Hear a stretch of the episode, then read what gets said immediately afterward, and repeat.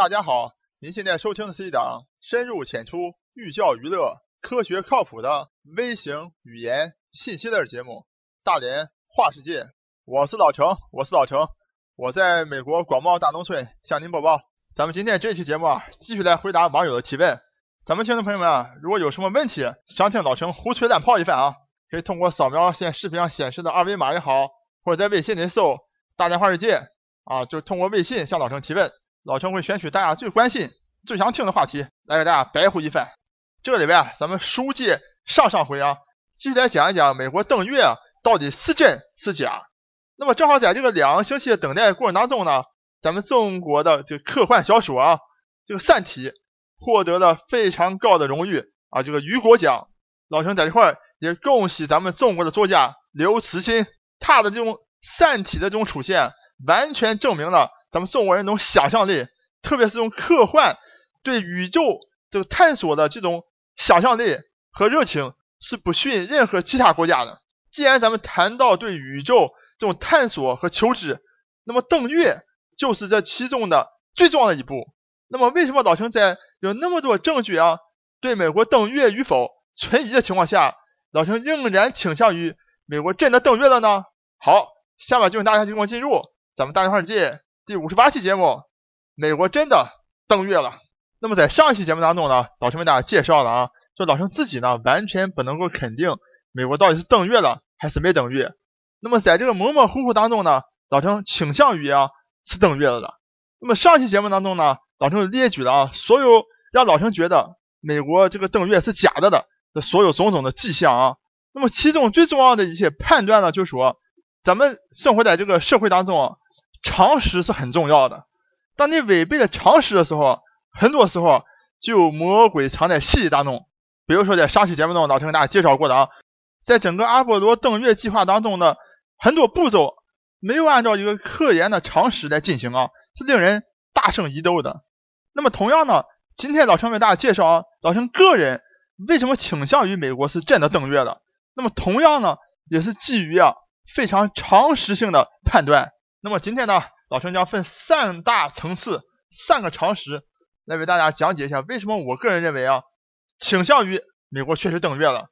首先，大家看啊，就质疑美国是否真正登月的，并不是美国一开始登月就出现了。第一次成功的载人登月阿波罗十一号，一九六九年成功了。那么当时呢，做了全世界范围之内的电视直播啊，就号称有这个六亿人啊。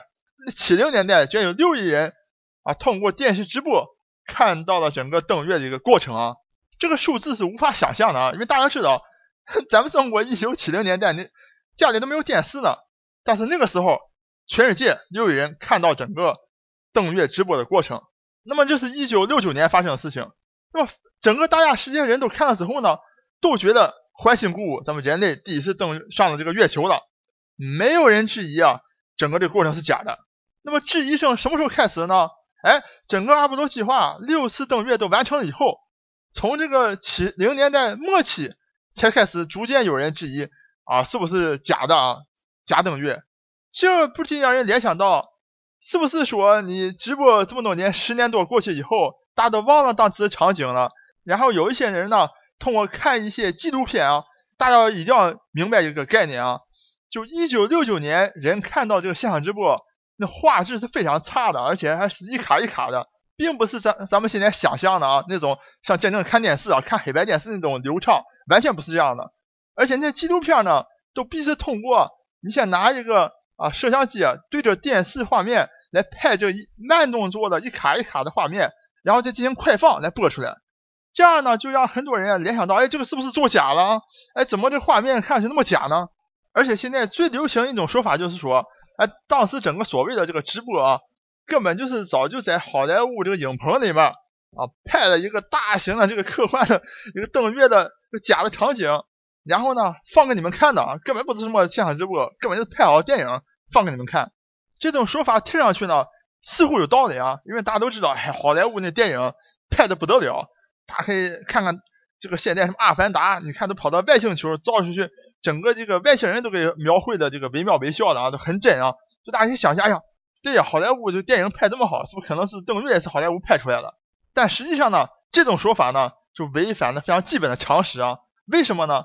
因为啊，一九六九年啊，呃，大家怀疑说，哎，一九六九年那么早的时期，你美国就能送上月球，那个时候技术行吗？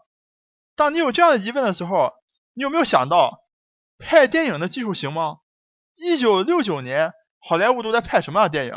一九七零年代最好的电影，好莱坞大片咱们现在都看的这个如痴如醉的是什么？是《教父》啊！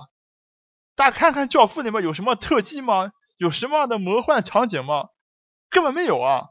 那个年代，一九六九年，好莱坞还根本拍不出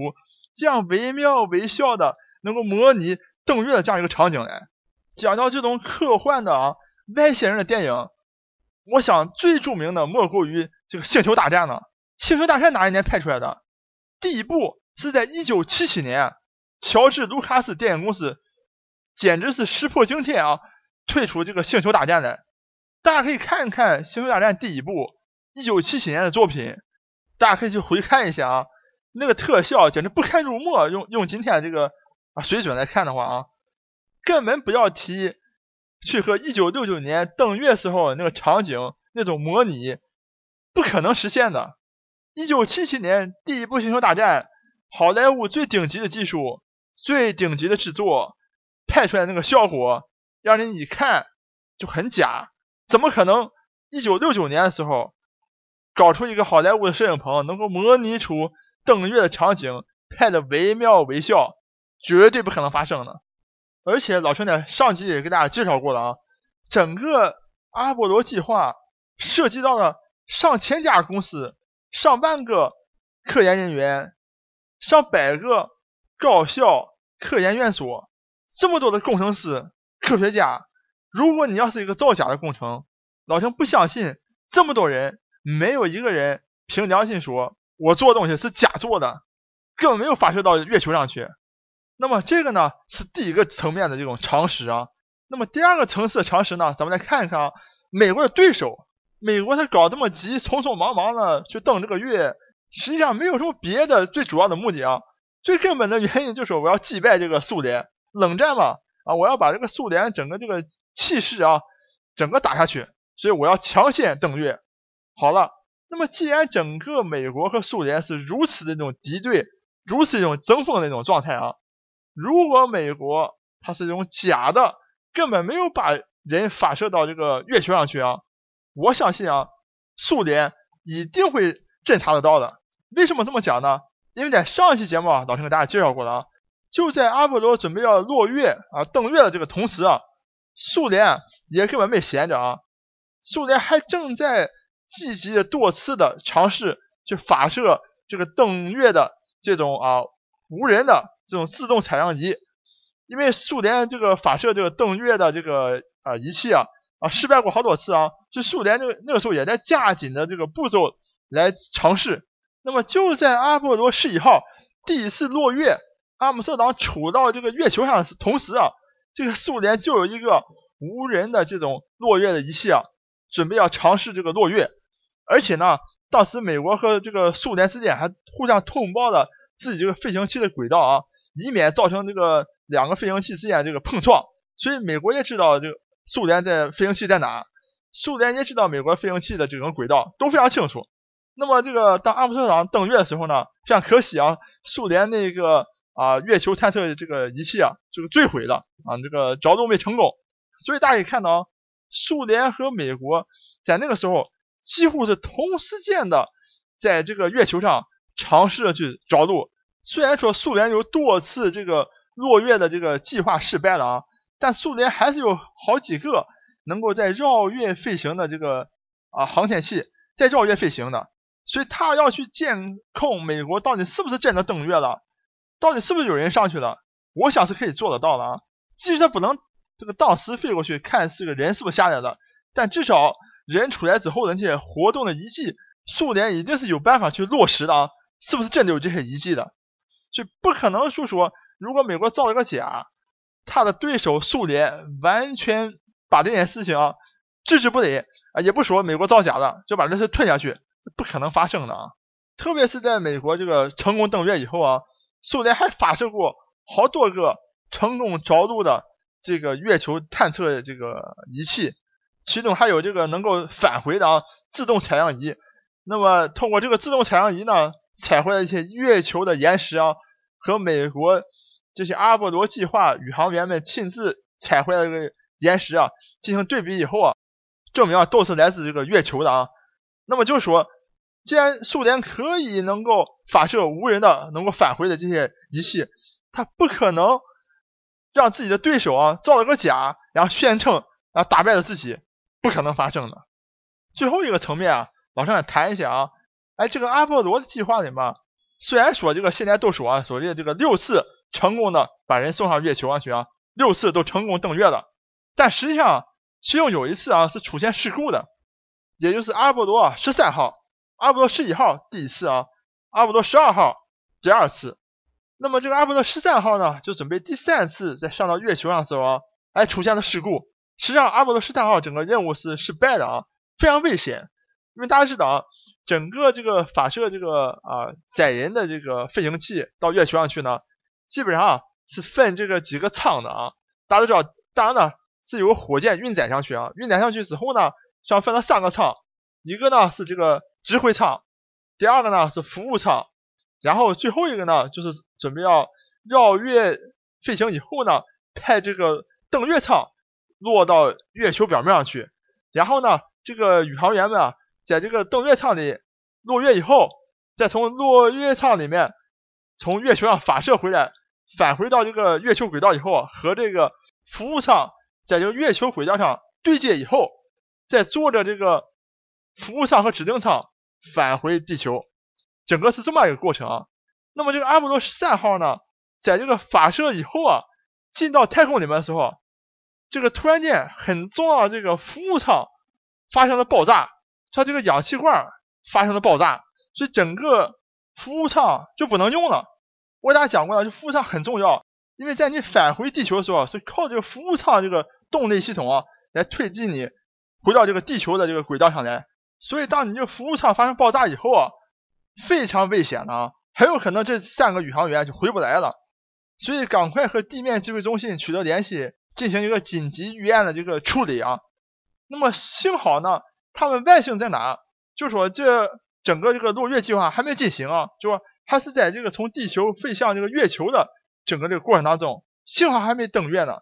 如果他们登月了，这个时候这个服务舱如果坏了，那么这三个人就彻底回不来了啊，就可能他在派其他的飞船去救他们了。那么幸好呢，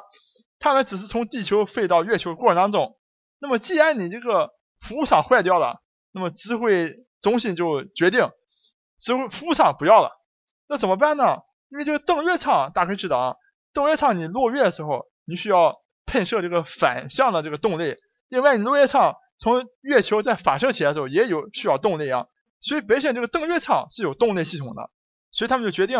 利用登月舱的这个动力系统啊，来返回地球啊。但是问题又来了，登月舱比较小，没有这个服务舱这么大，一般这个设计呢是不能够容纳这三个人。就呼吸的，因为大家知道啊，上面你去呼出二氧化碳，你要有这个氧气供给才行的，那么不够这三个人这个过滤二氧化碳的这个能量呢，所以他们还临时呢找了一些这个东西啊，换了一个二氧化碳滤网，非常非常紧急的，否则他们的呼吸都出现问题。然后呢，电也不够用的，还要把所有电力系统都关掉，直到这个飞船呢飞到地球以后，再把这个电力系统打开，这样呢才能准确的。能够调整姿态，回归到地球上它指定的地点去，所以整个过程啊非常惊心动魄啊。其中这个宇航员因为在上面也没有水喝，这个也不能这个进行这个排泄，所以还得了这个尿道炎。落地以后啊，直接送到医院里去了啊。所以大家可以看到，如果你要是造假的话，完全没有必要搞出一个阿波罗十三号来啊。这个发射过程当中出现这样的事故啊，非常危险，非常紧急。然后最后呢，通过一些特殊的手段，能够好不容易才返回地球的。如果你要造假，完全没有必要搞出一个阿波罗十三号。这就是老陈呢，用非常简单的一些基本的做人的常识来进行一个推断。老陈个人认为，我倾向于美国真的登月了。我是老陈，我是老陈，我在美国广袤大农村向您播报。本节目一切观点均属个人观点，一切材料均来自网络。本节目不对你的生活方式构成任何指导。参与话题的讨论，请关注我们的微信公众账号“大连花世界”，或者在新浪微博大连花世界，我们等你来吐槽。